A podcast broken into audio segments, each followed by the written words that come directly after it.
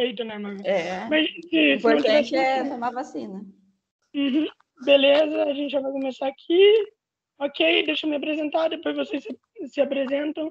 E aí, pessoal, bem-vindos ao Vidas Podcast. Meu nome é Lourenço Franzato e hoje estamos aqui comigo, Monge Thalia Kai. Se apresentem aí. É, Thalia, se apresenta primeiro, depois vai o Monge. Oi, gente, é um prazer estar aqui. Estou muito feliz de estar aqui com vocês, tá? E vai ser muito gostosa essa conversa, vou aprender muito com vocês, assim também com vocês vão aprender comigo. E vai ser uma energia muito gostosa. Estou muito feliz de estar aqui com vocês, é um prazer. Oi, É. todo mundo. Obrigado, Lourenço, pelo convite. Feliz aniversário. Foi semana Ah, passada. obrigado. Foi agora. Faz Verdade. E obrigado pelo convite. Eu já eu sou amigo monge, sou monge no budismo tibetano já há 12 anos. E sou youtuber há 5, 6 meses. Tenho um canal, já participei de um episódio no, no podcast do, do Lourenço, no Sem Filhos. Uhum. Ô, ô, amigo mano, me responde uma coisa. Vocês, vocês comemoram aniversário? Comemora, comemora aniversário. Eu quero presente. Meu aniversário também, dia 21 de setembro, tá chegando. Eu, eu, me dei, eu me dei um presente, na verdade, já. Ai, que da hora. mano. Legal. Não, não Ah, chegou ainda, mas foi, foi encomendado já. Que da hora, mano. Legal, que legal. Uhum. Eu, eu vou ver o que te dá, eu não sei o que dá pra um monge. Imagina, brincadeira, brincadeira só. Ah, de boa. Ô, Thalia, você tem Oi. alguma pergunta? Tem alguma... Então, eu tenho, que na verdade quem fez para mim foi um amigo que mandou essa, são duas perguntas. Aí eu vou fazer primeiro uma pergunta, aí conforme vai desenrolando, eu vou falando, eu falo a segunda pergunta, e assim vai indo. Ele mandou te perguntar o que, o que significa ser monge. que significa ser monge. Isso, é, é. significa... Então, na verdade, quando a gente fala monge, é meio que uma nomenclatura meio emprestada, né? É assim, a gente fala, ah, eu sou monge, eu vivo no mosteiro, no mosteiro, no monastério, a gente acaba se valendo um pouco dos termos da, da Igreja Católica, né? Porque, enfim, são é, é uma religião que vem de outro país, tem outras línguas, mas a gente acaba, né, tomando ali as palavras emprestadas. Mas o monge é basicamente deve ser, né, idealmente uma pessoa que renunciou e aí renunciou o quê? Renunciou à vida familiar, renunciou a, a cuidar dele mesmo e que trabalha mais em prol da comunidade, vive uma vida comunitária na maioria das vezes e que se empenha em praticar os ensinamentos de uma forma mais integral e viver a, a essência dos ensinamentos, da renúncia. Então, assim, a questão, quando a gente fala que o monge é um renunciante, não, não, não assim negando, mas assim, não, não no sentido necessariamente, tipo, ah, é uma pessoa que tomou o voto de pobreza e vai andar descalço na rua. Não é necessariamente nesse sentido, mas é no sentido de alguém que idealmente vai trabalhar mais pelos outros do que para si e que vai trabalhar mais para o futuro, seja assim, seja pelas gerações futuras ou pela vida futura dele dos outros, mais do que ah, buscar alguma coisa material nessa vida. Então, nesse sentido, renúncia, no sentido que demanda um pouco a gente meio que deixar de lado um pouco as preocupações dessa vida e se preocupar com uma coisa seja uma causa maior no sentido coletivo, ou alguns monges que, né, vão ter monges que vão ser mais socialmente engajados, mas vão ter monges que vão ser reclusos, né, e vão ficar trancafiadinhos ali na, na caixinha deles, fazendo a Uhum. prática deles. Então, mas nessas duas possibilidades implica sempre um trabalho ou pelo coletivo ou para frente, em detrimento de aqui e agora. Eu, eu, eu leio um livro que quem escreveu foi o Satyanata, não sei se você conhece, ele é um monge hindu. Não conheço. E aí ele fala um pouco sobre a visão que as pessoas têm das pessoas que são monge ou monja, que as pessoas têm uma visão meio que uma visão assim que geralmente é comum assim entre as pessoas, né? Que monge usa uma sandalinha, sempre veste a- as, as roupas, né? Que, que os monges vestem. é Crocs. É, eu também uso Crocs, eu adoro Crocs. Eu amo Sempre Crocs. tem a- Ai, posso te interromper? Desculpa. Pode, Uma claro, com vez- certeza. Uma vez eu estava na Índia e aí tinha um outro monge, fui na Índia, não sei. E aí um outro monge virou para mim e falou assim, eu fiquei muito traumatizado. Ele Hum. falou assim, sabe por que o Crocs tem vários furinhos? Aí eu falei, não. Aí ele falou assim, é para escorrer a dignidade de quem usa. Uou! Caramba! Ai, eu uso amo Crocs, gente. Eu amo conforto. Eu amo também. Hashtag me patrocina. Sim, estava falando da sandália, desculpa, interrompi. Ah, então. Aí ele fala que as pessoas têm uma visão que geralmente é uma visão assim que todo mundo comenta, né, sobre os monges, que eles usam uma roupa, sempre raspam o cabelo, uh, tem a sandalinha e tal. Essa é a visão mais comum de ser monge, mas ser monge vai muito além, né? Tem todos os ensinamentos, tem todos os ideais e também a busca interna de cada vez você ser a sua essência, de você expandir a consciência e buscar cada vez mais a sua alma. E aí ele cita que todo mundo pode ser monge. Eu sou uma artista, mas eu posso ser monge, monja, né? Uh, tem um médico, uma empre um empresário, uma empresária também consegue ser monge, né? E aí o livro dele, ele explica muito isso, né? O ato de você meditar e você buscar cada vez mais ser a sua essência, ser a sua consciência e se expandir, né? Se elevar. E com isso ele traz vários ensinamentos dos Vedas, é, de conhecimentos antigos mesmo, sabe? E eu tô lendo o livro, eu tô gostando muito, porque desde quando eu comecei a virar tatuadora, eu comecei a me aprofundar mais no, no ramo espiritual, de, é, de, sabedoria, de, de sabedoria, sabe? De conhecer mais o meu eu, a minha essência.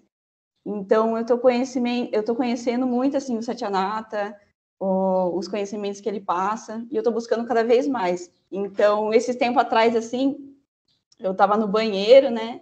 Lavando a minha mão. Aí veio assim na minha cabeça, nossa, eu quero ser monja. veio assim, sabe? Daí eu falei assim, nossa, e agora? O que, que eu faço, sabe? Porque eu estou estudando muito meditação, eu estou praticando muito o ato da meditação. Então, eu estou gostando muito. E hoje eu posso falar com uma confiança mais, com uma fé, que, que eu quero ser monja, né? Que, que eu quero estudar mais, quero ter mais um conhecimento perante a isso. E é isso, é isso, então, gente. Quando eu, eu não conheço esse autor, eu ah, tem ele é brasileiro, não? Ele é, ele é. Ele Esse é daqui é o livro dele, ó. Eu já. Não sei Seja... se dá para ver. Seja monge. Eu já ouvi, falar, já ouvi falar no nome, mas não conheço. Assim. É, seja monge.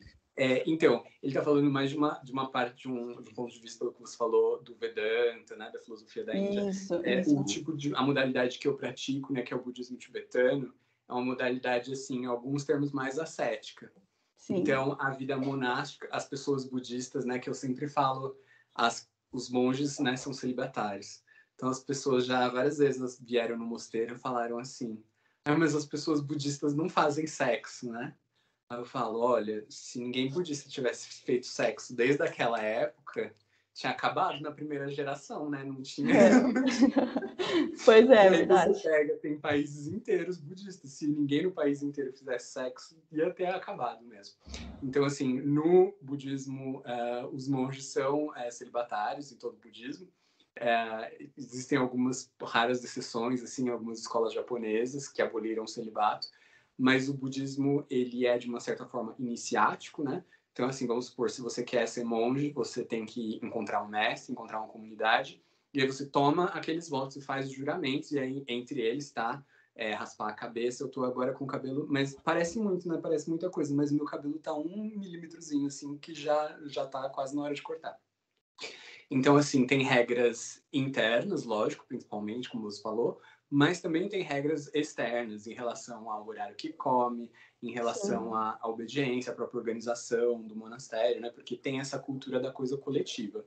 Mas não significa que todas as pessoas budistas tenham que ser monge, né? Que nem eu falei, já teria acabado lá, teria entrado em é. extinção. É.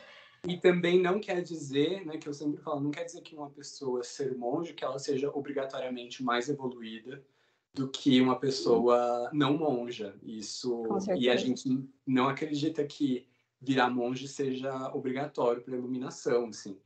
Então é um dos caminhos, mas não é o único. É, tá longe é, com certeza. E, inclusive não acho que é o caminho para a maioria da, das pessoas, porque implica coisas que eu acho que a gente tem às vezes uma visão um pouco. Eu, eu gosto eu gosto de coisa bem assim, pé no chão, choque de realidade.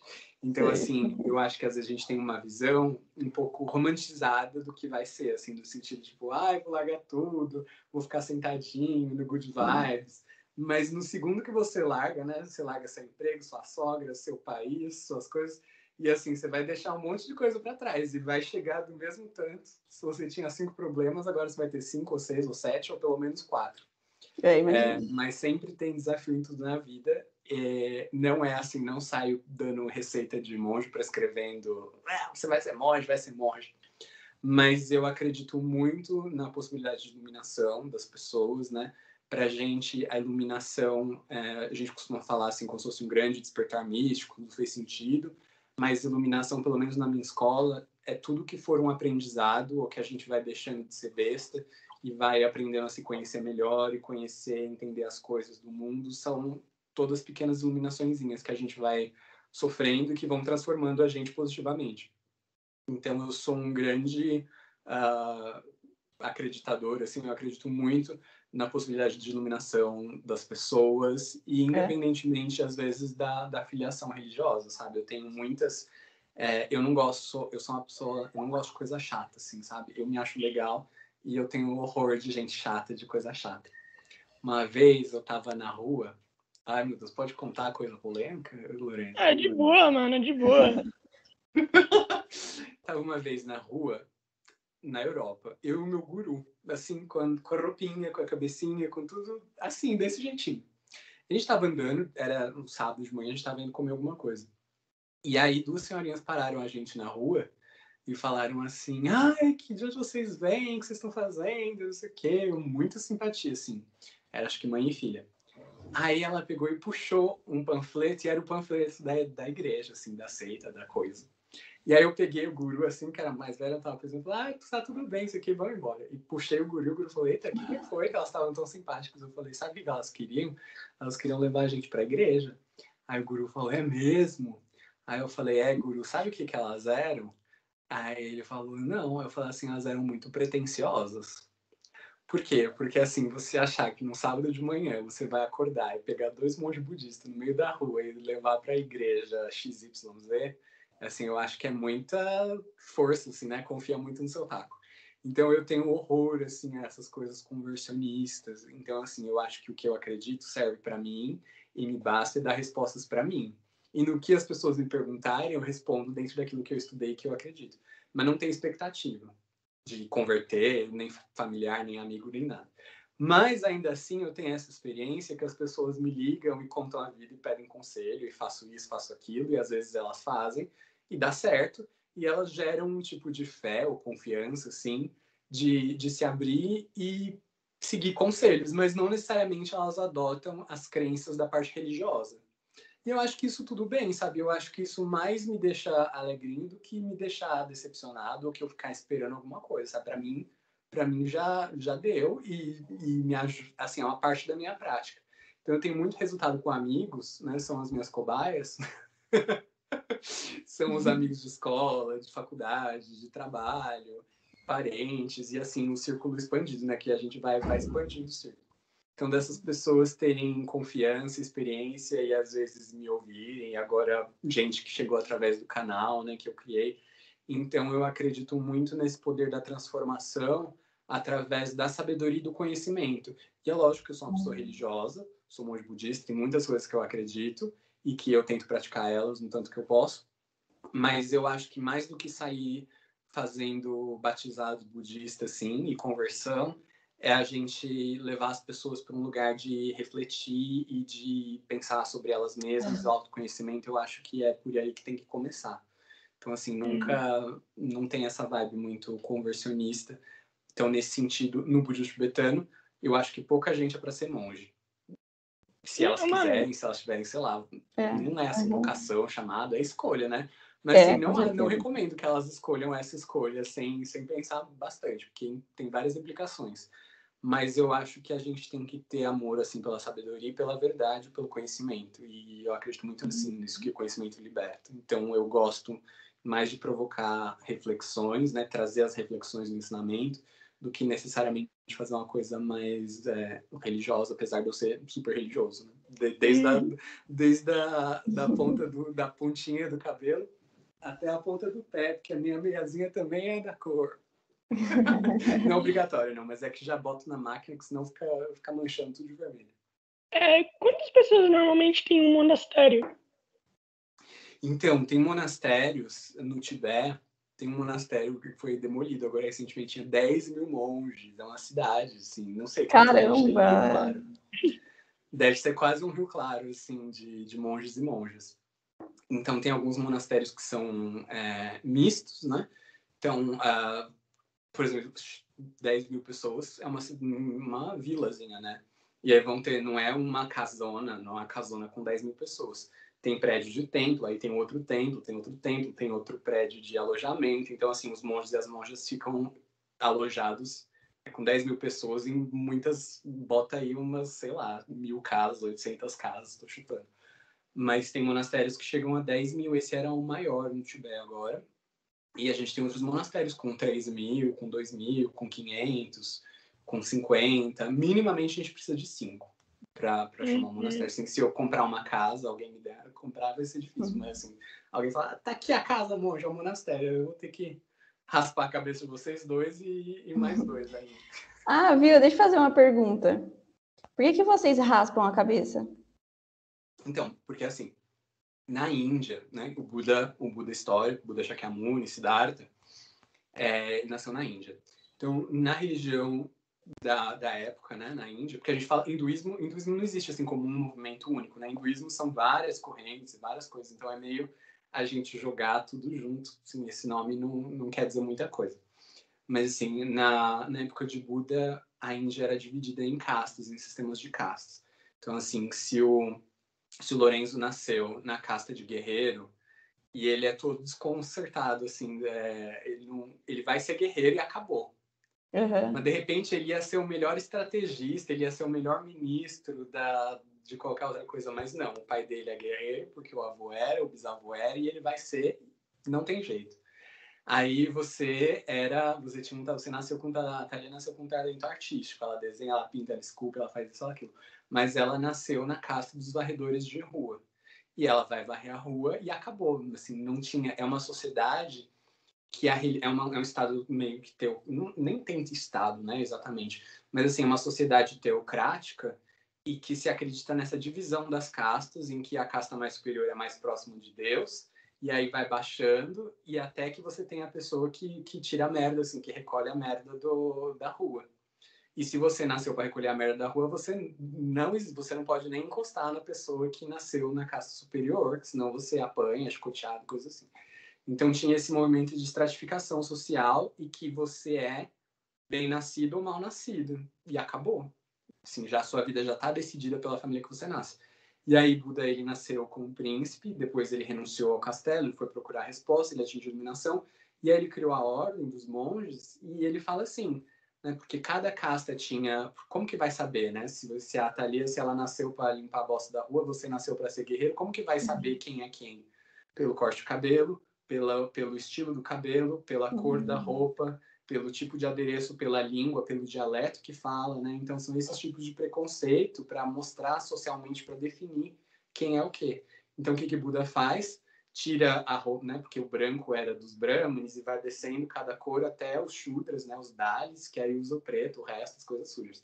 Então, ele pega e sai daquilo e raspa a cabeça dos monges e fala assim: olha, se você nasceu príncipe, se você nasceu guerreiro, se você nasceu vaiador de rua, o que for aqui é igualdade, porque as pessoas não são definidas pelo nascimento ou por um abre aspas destino que você nasceu para sofrer, você nasceu para ser bonita e feliz mas o que define as pessoas vai ser o comportamento. Então é assim, é, e aí os monges raspam e é uniformizado, não é uma coisa militarizada ou que o vermelho tem uma vibração mais especial, mas é que assim, circunstancialmente, tanto que se você olhar no budismo japonês, vão usar outras cores, da tailandês é bem mais laranja, vão, vai ter uma variação, porque aí cada país vai, vai, vai se adaptando, né?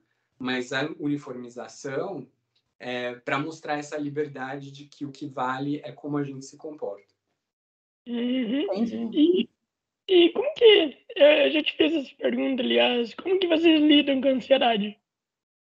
Com ansiedade? Ai, meu Deus. ah, eu, eu, eu sou uma pessoa, eu não sou assim, uma pessoa muito calminha, muito. Eu sou a pessoa mais puxada para nervoso que para calminha. não sei.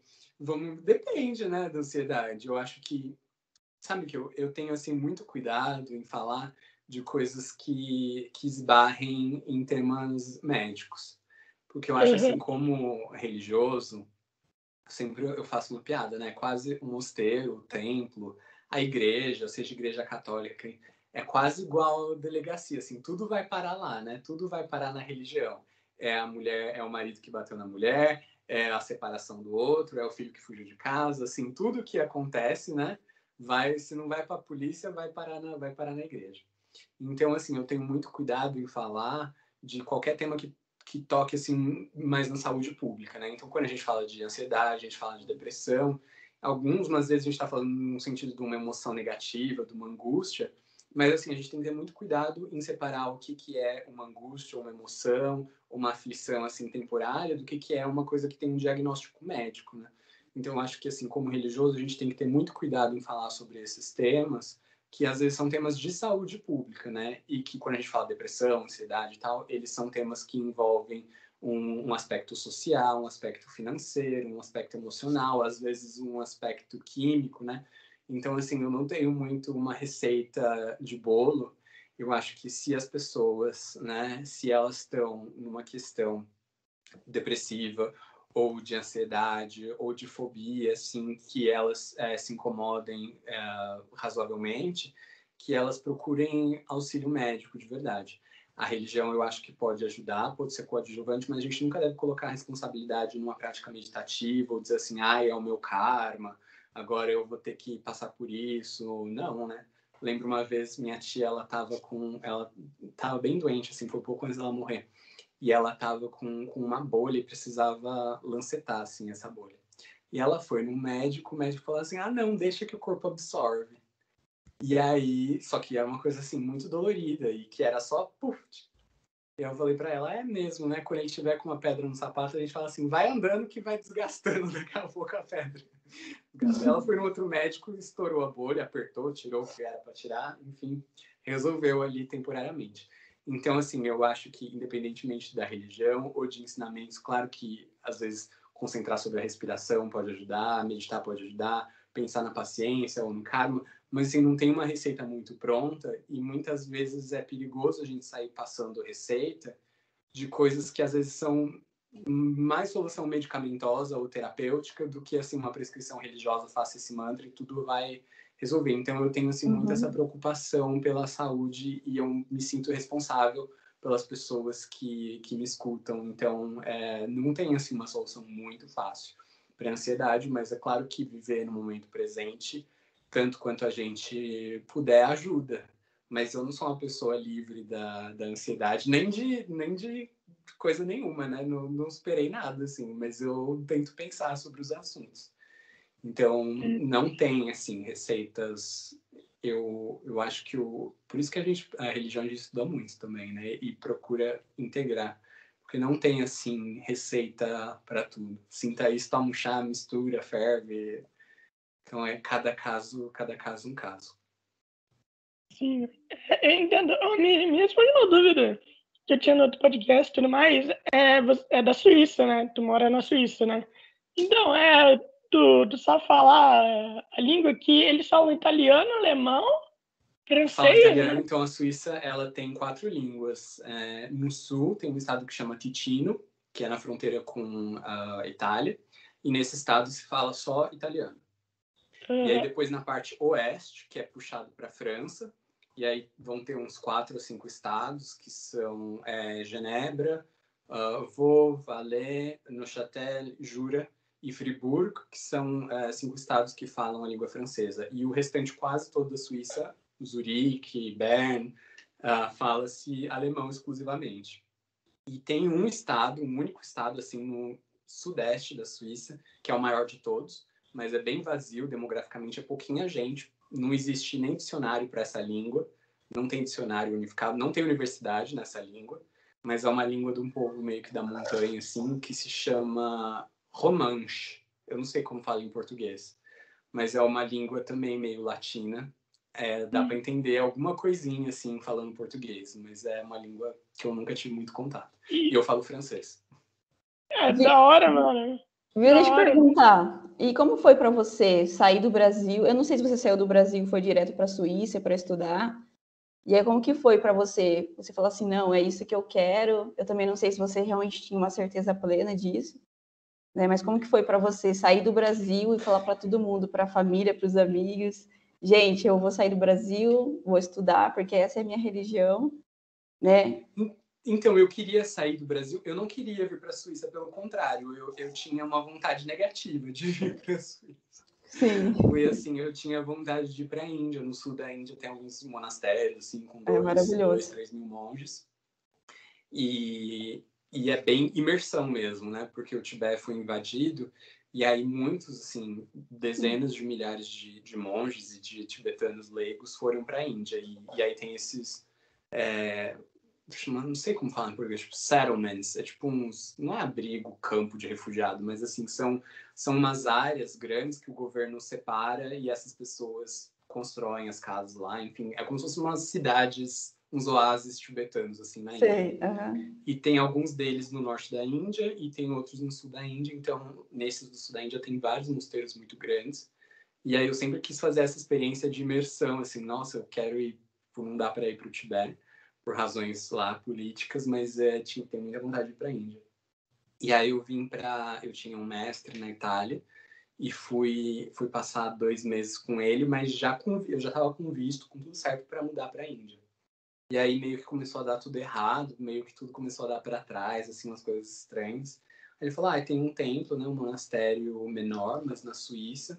Eu já tinha ouvido falar, porque aqui na Suíça também tem muitos tibetanos, por causa da Cruz Vermelha, trouxe e tal. Então a imigração tibetana, não assim, proporcionalmente na população não é tanto, mas assim, é, é razoável o número. Então já tem monastérios desde os anos 70 aqui.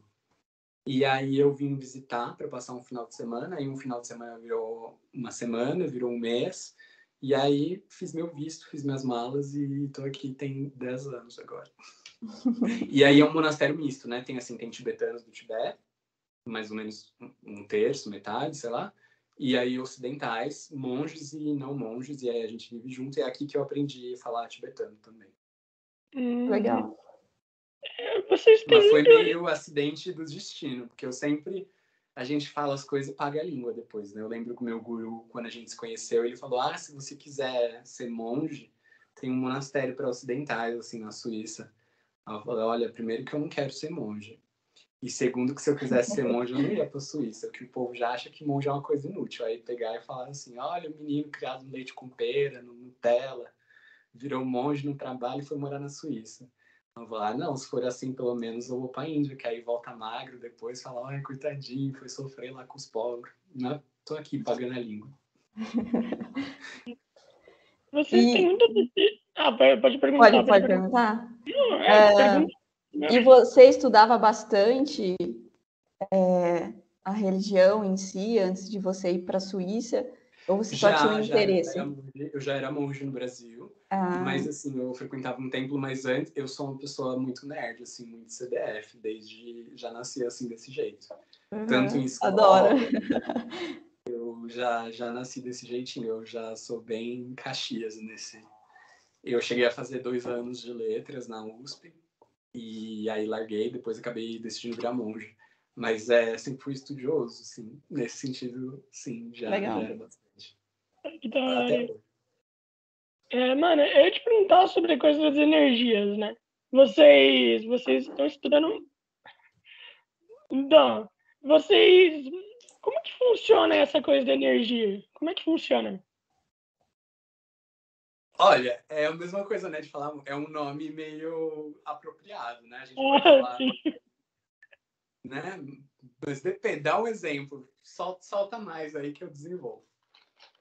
Na verdade, era só essa a minha pergunta mesmo. Não tem nenhum exemplo. É por isso que eu tô te perguntando como é que funciona. Olha, energia. Vai. Por exemplo, quando você sente uma, ai, que energia boa, que energia ruim, alguma coisa É assim. energia positiva, energia negativa e esse tipo de coisa. É, energia do ambiente ou energia das pessoas. Então, energia do ambiente, energia das pessoas, a gente tem esses conceitos, especialmente o budismo tibetano, tem sim muito de tudo isso. Porque o budismo tibetano, ele de todos os budismos, assim, é, ele é o mais místico, mais mágico, mais esotérico, mais, é, mais rico, assim, nesses aspectos esotéricos da relação com, com a magia, com as coisas, assim, do, do lado de lá. que é o lado de cá, na verdade, né? Mas enfim. Então, ambientes. Vocês querem falar? É assombração? É falar de energia? Falar, o povo vai ficar com medo, cara. Não, pode falar de boa. Pode falar, tranquilo. Bom, então, assim, às vezes alguns lugares ou algumas pessoas têm energia negativa. Quando a gente fala em energia, vamos começar pelo negativo. É, quando a gente fala, por exemplo, ah, eu fui num lugar, eu me senti mal, ou então o lugar é carregado, assim, então o que, que a gente falaria, né? Um lugar carregado é um lugar que a gente chama energia deep. Deep é um nome em tibetano. Deep quer dizer contaminação energética, ou quer dizer sombra também. Então é um lugar assombreado, obscuro, sei lá, alguma coisa assim. Deep quer dizer sombra. Tipo, aqui, olha aqui, essa é a mesma palavra de sombra. Então, assim, essa energia sombra pode ser uma energia negativa de vinda de pessoas, de lugares, de objetos, né? Então, é meio que uma contaminação energética. Uma contaminação energética pode é, ficar num lugar. Então, sei lá, lugares que tem muito contaminação energética, às vezes hospital, às vezes, é, o que mais? Lugares que tem muito tráfego, trânsito. Lourenço, de onde que cidade que você é? Rio Claro, São Paulo. É o mesmo que a Palha. Ah, é, é, é a mesma cidade. ah, então, vocês conhecem São Paulo bem? Ah, eu mais ou menos, viu? Já fui algumas vezes, assim, mais para excursão, museu, mas não ah, muito tá. entrando na cidade, assim. Na região do centro de São Paulo, do, da Praça Ramos, do Engabaú, Viaduto do Chá, ou então, assim, uns lugares meio trevosos em São Paulo, tem umas energias meio estranhas, assim. Então, isso seria tudo Jeep. E aí, Jeep, qual que é o problema, né? Então, assim, a gente, é, às vezes, passa num lugar que tem uma energia ruim, e, e, tudo bem, a gente passa e a coisa ruim fica lá e a gente vai embora. Mas às vezes, se a gente não tá muito bem emocionalmente, por exemplo, você tá meio doido da cabeça, tá meio perturbado, e aí meio que a gente faz um esponjamento, assim, dá uma chupada naquilo. E aí quando chupa, o que, que acontece? Ah, eu tô me sentindo pesado, eu tô me sentindo cansado, eu tô me sentindo carregado, né? O povo gosta de falar essas coisas. Não é todo mundo, mas tem pessoas que têm mais tendência. Então, o que significa? Que essa energia meio que entrou mesmo como esponja e a gente tem os canais energéticos, né? Então meio que a nossa energia, os nossos líquidos internos meio que estão contaminados ou estão assim, é, meio ficam meio sujinhos. E aí o povo gosta de tomar banho de sal grosso, às vezes as, não sei se, mas assim, no, a gente às vezes na medicina, né, asiática, às vezes você tem uma diarreia, uma coisa intensa e meio que fala, ai, purgou, tipo, jogou para fora. Então, pode ter experiências desse tipo, ou vai passando com o tempo. Então, energia, energia a gente tem, troca de energia com o ambiente. Às vezes é o ambiente mesmo lugar que a gente passou fisicamente. Às vezes pode ser uma pessoa que traz, às vezes, no Búzios tem isso de mal olhado. É, chama até olho ruim mesmo. olho ruim. Tem um pouco de energia de inveja, às vezes a gente acredita que pode trazer obstáculo, tem essas crenças do budismo tibetano. Também energia de fofoca, que às vezes as pessoas falarem mal, assim, excessivamente de você, que meio que você fica, pode ficar alvo de uma energia negativa. Tem, tem essas coisas, sim. E aí tem. Mas o que, que a gente tem que fazer, na verdade? É não se engajar no negativo, né? E tentar manter a mente bem. Quando a gente está tá vibrando bem, é bem mais difícil a gente ter esse tipo de, de problema. Mas também é, é, igual gripe. Todo mundo vai ter algum dia, assim, não é? É, não é faz parte, né? Faz parte, é coisa, é. coisa da vida. É, vocês possuem, tipo, o que os cristãos têm, que é tipo aqueles objetos que vocês utilizam para ajudar em alguma coisa ou não? Tipo assim, os cristãos têm as correntes e tudo mais. Ué, mas é verdade. Vai que o cara tem uma corrente. Tem. Tum, tum, tum, tum. Eita, tá com, ah. tá com. É que eu acho que tá com blur na minha câmera. Ah, dá, oh, dá pra desativar. Ah, eu, eu achei que você gostava assim. Ah, é um, é um sininho? Desativar. Tem é. um sininho. Ah, o sininho. E a gente tem um cetro, e são objetos, assim, dessa parte mais mística do budismo tibetano, que a gente chama de Tantra, né? Que é uma coisa que no Ocidente virou, assim, conceitos bem estranhos, mas é, tem objetos, sim, a gente tem... Tem... O povo, o povo, às vezes, né, no canal eu trago umas coisas meio... Eu gosto de sair do caminho do rato, ficar falando ai, amor, compaixão, perdão, meditação. Tá bom, gente, tá bom, vai, vai fazer. Eu gosto de trazer umas coisas meio fora, assim, do caminho do rato. E aí eu fiz um vídeo um dia desses, assim, falando top 5 dicas para escapar do inferno.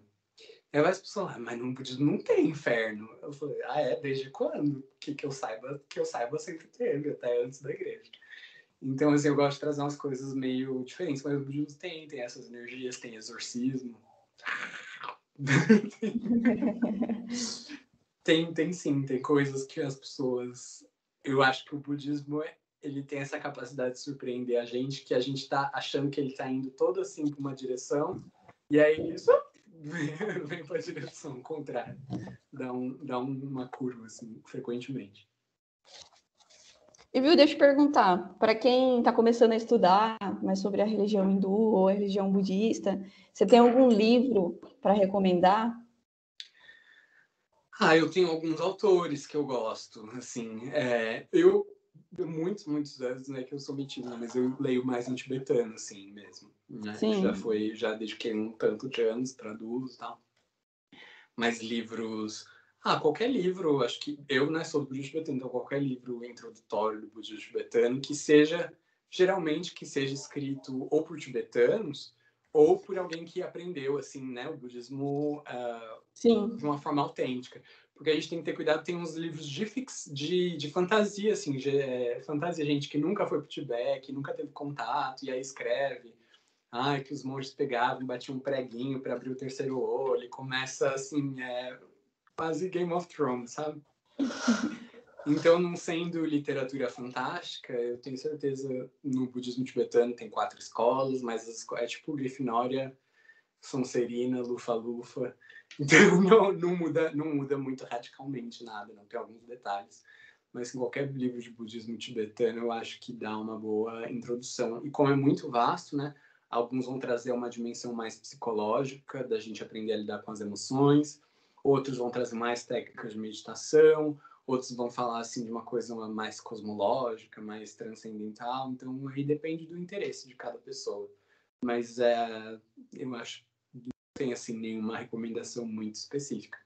E eu acho que a gente tem que né, conhecer, se familiarizar.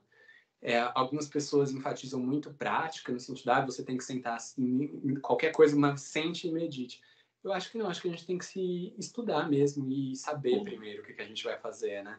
Igual, igual, por exemplo, se você vai fazer, ah, eu quero ficar musculoso, vou para academia fazer hipertrofia. Aí fala assim, ah, é, vai lá, pega o peso e levanta e abaixa. Aí você faz tudo torto. Então, eu acho que eu, eu acredito para mim, o que eu recomendo para as pessoas, em cuidado a elas, né? É, é, a gente aprender corretamente, seja através de livros, seja através de ter um mestre, mas a gente saber o que, que a gente está fazendo, só isso, assim, nada igual ir para academia ou qualquer coisa, dirigir um carro, né? Fazer uhum. direitinho.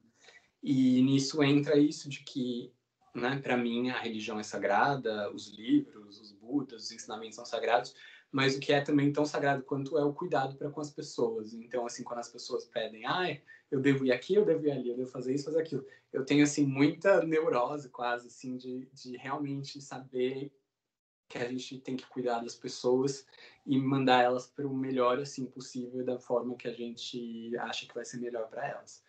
Então, eu recomendo, assim, eu acho que estudo e autoconhecimento são importantes, talvez no começo, no meio e no fim também. Uhum.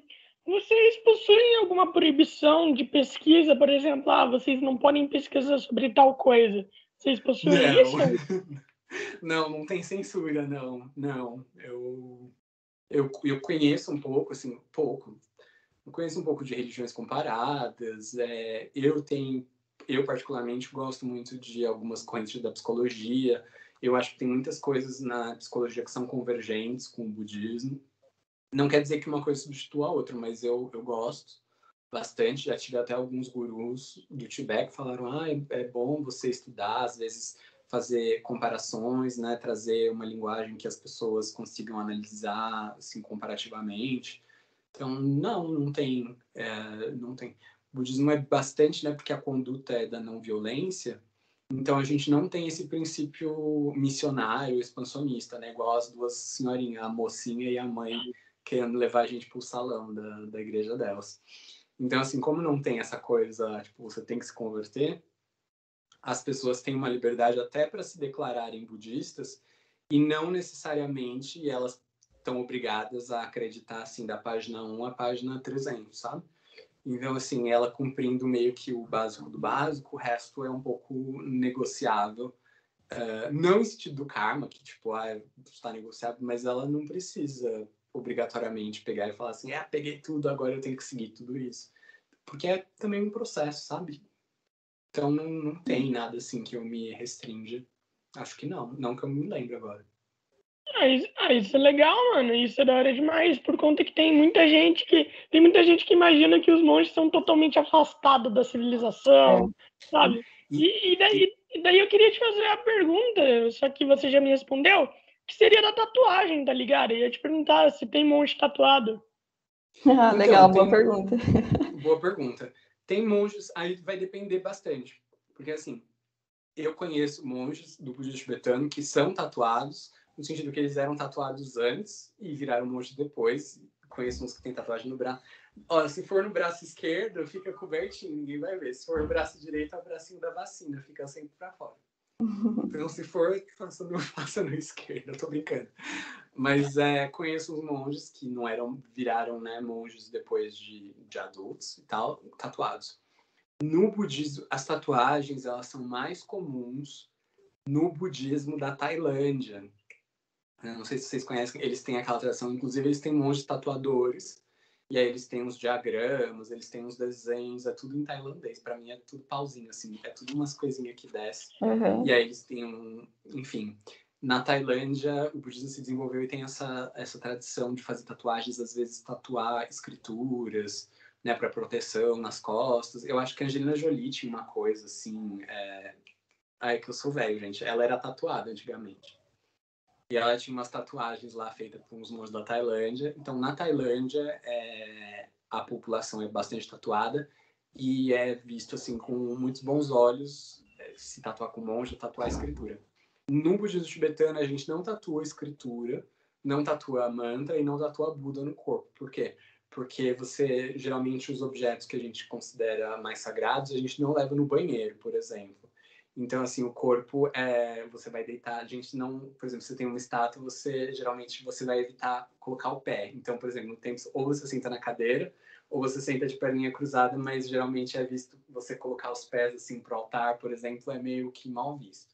Porque os pés é a parte inferior do corpo, enfim, então é meio que uma demonstração de respeito. Então, assim, do jeito que você não colocaria no pé, você não coloca, sei lá, um Buda nas costas para você deitar, aí você vai deitar, vai apoiar em cima do Buda ou você vai fazer esporte vai ficar suando ali em cima daquele mantra, daquele...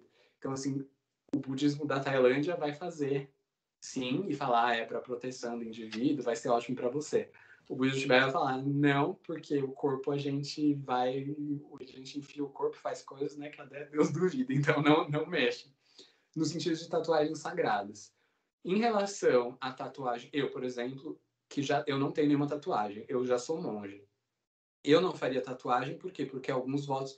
Porque é uma. Assim, do mesmo jeito que a gente é, raspa a cabeça, não usa joias e não faz coisas assim diferenciadoras através de marcar o corpo. A gente marca o corpo no sentido que, né? Eu me marco como monge pela minha roupinha, pelo meu hairstyle. Mas assim, não faria, tipo, sei, a minha série, assim, da minha... eu adoro Xena, Princesa Guerreira, não sei se vocês conhecem. Conheço. Então, assim, sei lá, eu tatuar uma Xena gigante, assim, no meu, no meu braço, é, eu não faria, porque meio que, em alguns sentidos, vai contra, não que, sim, vai pro inferno, nada disso, mas que não tem, assim, muita coerência com o restante das coisas, a gente fazer uniforme e depois botar uma Xena no braço. Mas é, é isso. Então, assim, vai depender da tradição, vai depender do mestre, vai depender. Porque o budismo a gente pensa que é tudo igual, né? A gente fala, ah, o hinduísmo, o budismo. Mas é muito, gente, são países e países, assim, são bilhões de pessoas. Então, é muito heterogêneo, tem uma gama muito grande de, de possibilidades. E, e... não impede a iluminação, nem acho que facilite também. Eu acho que é uma coisa pessoal, né? Igual falar, é pro pintar cabelo em questão de piercing, brinco, uh, impede a fluidez da energia ou não? É mais estética? Ou é uma expressão mesmo assim da, da pessoa? Então, o... eu tenho uma amiga que ela é acupunturista. E ela fala assim, porque tem uns acupunturistas que falam para não furar, né? Porque meio que uh, tem os pontos da. É meio que um bebezinho invertido e tal. É. é medicina oriental. Aí uns vão falar, tipo, não fure de jeito nenhum, porque você vai, sei lá, você furou o ponto da cabeça, ai, meu, meu cérebro. Você vai fazer um, uma boneca, a sua orelha é o um boneco de voodoo e meio que você vai colocando. Ai, meu.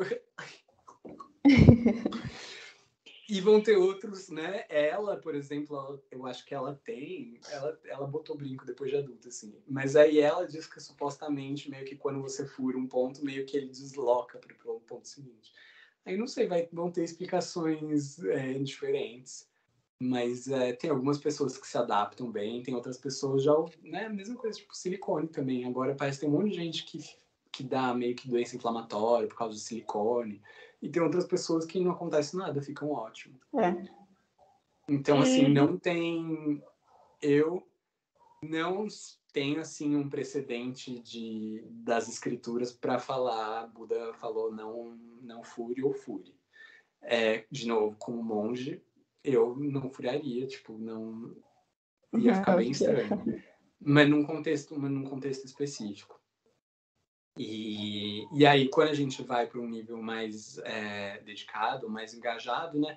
O budismo tem uma frase que diz assim: o budismo é o oposto de todas as coisas mundanas. Então, assim, se por um lado a gente, né, no mundo a gente espera ter um, um corte de cabelo específico, uma roupa de marca, uma bolsa Birkin, aquela bolsa de, sei lá, carésima, e assim, a gente tem, o mundo tem uma expectativa de nós, né, inclusive capitalista né, de, um, de um look de tudo mais.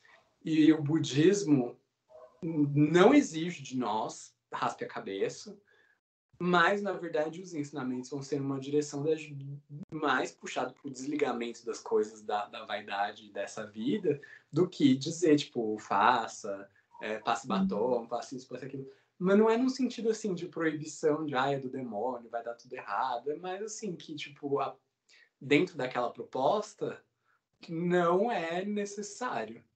Então, assim, é meio que nesse ponto de vista. Mas a gente não pode discriminar. Eu tenho um mestre, esse mestre uh, da Itália que eu conheci. E aí ele disse que uma vez ele, ele é, né, tinha essa cabeça um pouco retrógrada, enfim, ele era velhinho e criado no mosteiro, com um monte de gente igual a ele, desde criança. Ele estava na Itália, disse que uma vez na rua, assim, cruzou com uma moça e ela meio que toda gótica, aquelas meia arrastando, piercing, os cabelos meio doidos, uma coisa assim. Aí ele disse que assim, eles foram cruzando, aí ele passou meio que deu uma olhada assim, tipo, eita, o que, que é isso? E aí, ao mesmo tempo, ela passou e olhou para ele assim falou, eita, o que, que é isso? Aí ela virou para ele e falou assim, tá olhando o quê? Você saiu de casa com a saia da sua avó? Aí ele falou, nossa, tipo, mas ela tem razão, né? Tipo, ela é estranha para mim, eu sou estranho para ela também. Então eu acho que é mais. Ei, travou? Travou, mas. A Thalia mas... travou. Então, é. ela deu uma travada. Mas eu é. acho que é mais nesse sentido de aceitar as possibilidades diferentes das pessoas. Uhum. Cara, eu me responde uma coisa que eu sempre tive dúvida. Vocês compram as roupas ou eles dão quando vocês entram? Eu comprei, comprei paguei. E... Comprei e paguei. E foi feito e... sob encomenda, porque eu não sou um tamanho tibetano padrão. Eu sou uma pessoa XXXL, assim, pro Tibete. Ah, mano, e por que vocês têm uma parte com manga e outra sem? Ah, é porque tem. É, é que agora eu tô meio que apertado aqui. Mas é. Não é que tem uma parte com manga outra sem. É que eu tenho. É, ah, tipo, é tipo um kimoninho e aí isso aqui é cruzado, assim, faz um V. Então eu tenho dois bracinhos livres para voar. Mas aí eu tenho como se fosse um lençolzinho, assim. Tem esse. Ups. Eu tenho meu lençolzinho, que é esse paninho que vai cruzar. E esse paninho vai cruzado, assim, de baixo para cima. É um jeito de usar. Então meio que esse braço acaba ficando, esse ombro cobre mais. E, e essa é a minha roupinha, assim, mais oficial. E aí tem a saia, que é uma parte separada. Mas agora eu assim, o setup da câmera, eu não consigo levantar, senão eu vou chutar tudo, vai cair tudo. a cor é muito bonita, mano. A cor é muito bonita. É, muito bonita. Obrigado. Uhum. Cara, é, Thalia, você tem mais alguma pergunta? Deixa eu ver aqui. Eu acho que não, viu? Ah, Então, meu amigo perguntou como é o dia a dia de um monge, né? O que, que você costuma Olha, estar é fazendo? Caótico. Caótico. caótico. É bem mais caótico do que a gente imagina. Então, hoje, hoje foi um dia que eu, eu cheguei atrasado, né, aqui. Por quê? Porque eu passei o dia inteiro atendendo pessoas por telefone, assim. Então, assim, teve uma que estava procurando emprego, arrumou um emprego, vai ganhar o dobro. Então, aleluia. Aí. É, o- vai legal. pra lista dos milagres. Mas aí a irmã agora tá meio doida, foi pro Brasil, aí tem a história da irmã. Aí o pai doença de pai, aí tem coisa para rezar pro pai. Aí depois a outra arrumou briga com não sei quem. E assim foi, foi ligação atrás de ligação, a outra do Canadá que tá procurando emprego e aí não sabe se vai porque parece meio doido. Então assim, eu passei o dia pendurado no meu telefone assim, que eu acho que deve ter uma quantidade de horas assim vergonhosa de de uso no meu telefone assim, porque eu fiquei absolutamente refém do, do WhatsApp e, do- e das ligações. E fui fazer compra de comida pro mosteiro na cidade e fui pagar umas contas para umas pessoas que me deram dinheiro para pagar no banco. Então, assim, foi. Não rezei ainda uma bolinha do meu do terço hoje. Uhum. E você costuma. Ai, desculpa, eu te cortei. Ah, não, de boa. É, eu pergunto, depois tu pergunta, tudo bem? Então, Oi? Eu pergunto, daí depois você pergunta. Eu vou Tá, perguntar tudo algo bem bem. simples, né? Tudo bem. Mano, é, como hoje, tu assiste muita série, né? Tu assiste muita série. E Eu, eu é adoro tempo? série. Como é que tu tem tempo se tu tem um dia muito caótico? Ah, tem a madrugada, né? Ah, eu, ah, eu achei. Pera, eu achei que vocês dormiam muito cedo. Não, durmo cedo, não, não, durmo bem tarde, durmo tarde. Agora eu comecei. Vocês, que séries que vocês gostam? Cara, assim, eu gosto muito de Game of Thrones, The Office, que é muito. Pô, The Office é maravilhoso. Agora eu tô assistindo aquele Parks and Recreation. Eu acho que você nunca ouviu falar de. de Eu Parks já and ouvi falar, porque na temporada, acho que é a temporada 4 ou 5, a Xena, ela, ela participa e ela vai casar com um principal, que eu não sei qual é o nome dele.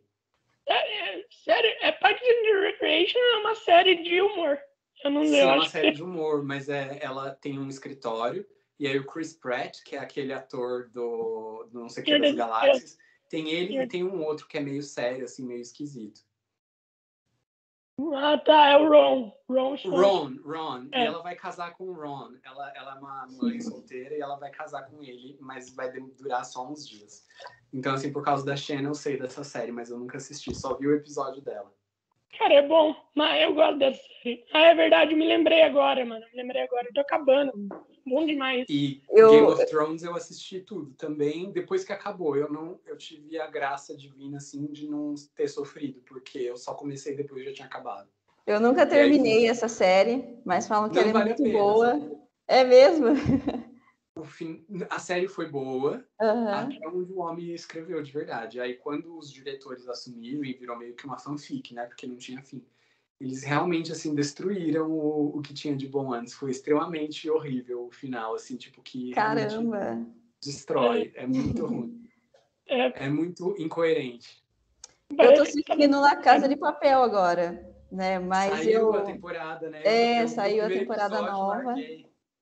Olha, Eu eu tô curtindo bastante, mas tô assistindo bastante documentários também sobre a natureza, como é que a, na- a natureza se movimenta à noite, ou de madrugada, ou durante o dia também, né? Eu também tô assistindo, eu assisti uma que fala sobre os cogumelos, como, como Uhum. que é a ligação dos cogumelos com a natureza.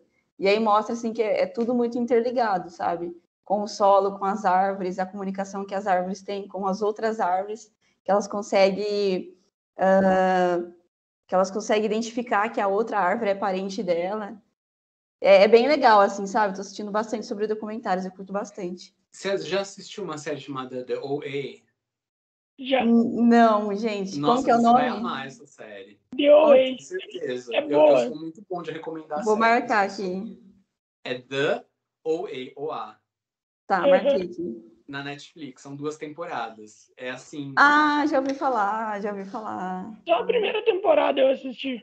É a segunda. Nossa, a segunda temporada é muito melhor, mas muito melhor. Ah, mano, mas a melhor série é aquela N e T. Hum, boa demais. Você já viu? Aquela Qual? da Anne. Da Anne. A menina ruiva. Não, não vi, não vi, não vi. Muito boa. Ah, eu comecei, eu comecei a assistir, mas eu não, não continuei. É Eu boa, não mano. vi, boa. mas eu tenho É. alguns amigos que recomendaram também. Uhum. Eu Otália, você tinha alguma. Eu tenho um trauma, né? Que quase tudo que eu gostava acabou, foi cancelado. Eu, gost, eu amei, gostei muito de Sense8.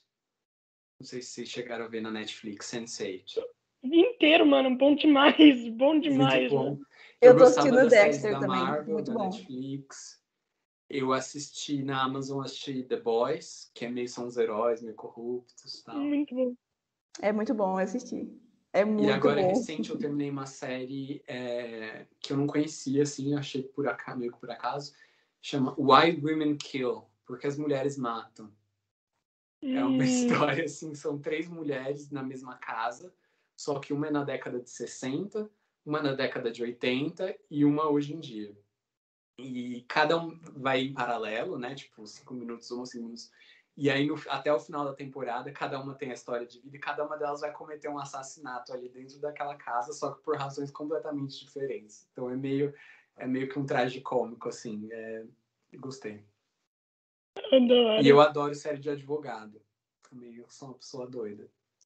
Ô, Otália, você tinha alguma pergunta pra fazer, né? Mas eu É. Eu ia perguntar para ele se ele pratica bastante a, a prática de meditar ou, ou se não pratica. A gente no Budismo Tibetano pratica meditação, sim, todos os dias. E principalmente, mais do que meditar assim, tipo, sentado e fazer aquela coisa que a gente imagina da meditação clássica, a gente faz muita meditação com mantras e com reza. Mas, na verdade, também a gente diz que todo o processo de pensar e refletir sobre os, os ensinamentos, a gente também chama de uma meditação analítica. Então, assim, meditar não só significa a gente ficar sentado, que a gente faz muito, É. né? E, ou fazendo reza, ou repetindo mantras. Assim, a meditação no budismo tibetano tem muita visualização. Ela é muito imagética, assim, mais do que esvaziar a mente, ela é preencher com coisas. Então, assim, técnicas com recitação de mantra, com visualizações, e tem, assim, exercícios de respiração, tem tudo isso da meditação clássica. Mas, assim, a ênfase, mais do que só ficar sentado olhando para a parede, alguma coisa assim muito estrita nesse sentido, é o desenvolvimento do pensamento e a integração da filosofia na prática através da meditação. Só que o mais importante, assim, do que a uma hora ou 40 minutos de meditação, uma hora é muito, né? Assim, os que seja 10 a 40 minutos de meditação, o mais importante são as 23 horas, né? Assim, essa que conta o que, que a gente... Não adianta ser uma pessoa horrível e, e falar "Oh, hum", no final do dia, assim. Então, é, a ênfase é mais das 23 horas. É, de boa, de boa. Ô, Otália, você tem mais alguma pergunta? Não, não. É, Então, Não. beleza. hein? Então, a gente saiu todas as nossas dúvidas, então. Ô, Monge, a gente vai acabar por aqui, tudo bem pra você? Adorei conhecer É. você e Ai, adorei foi um prazer. conferência. É, Adorei, é sempre um gente. prazer. Sempre um prazer conversar com você, Monge. Tudo é Obrigado. incrível, mano. É gente boa demais. Mano, e é isso. Vocês querem divulgar suas redes sociais? É, primeiro começa com você, Otália. Eu? Ai, tá, então vamos lá. Então, gente, eu costumo estar publicando sempre o meu trabalho no Insta. Aí o meu Insta, ele é cais.tatu. E lá tá toda, a minha, tá toda a minha arte, eu explico um pouco sobre, sobre o meu estilo, sobre o meu trabalho, como é que eu trabalho, né? Então, quem se interessar pode estar mandando lá para mim ideias, referências. E eu, eu converso daí com a pessoa e eu, eu passo o orçamento, né? Então é isso, a minha arte em si, toda a minha arte está no Insta.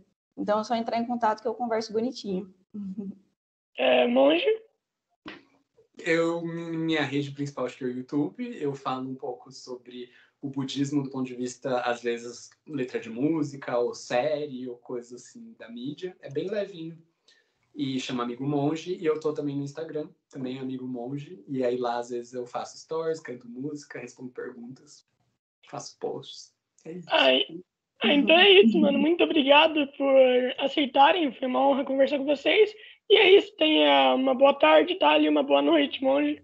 Então é isso. Boa noite, Falou, boa tarde. obrigado. Foi um prazer, viu, gente? Gostei muito de conversar com vocês. Obrigado, foi ótimo.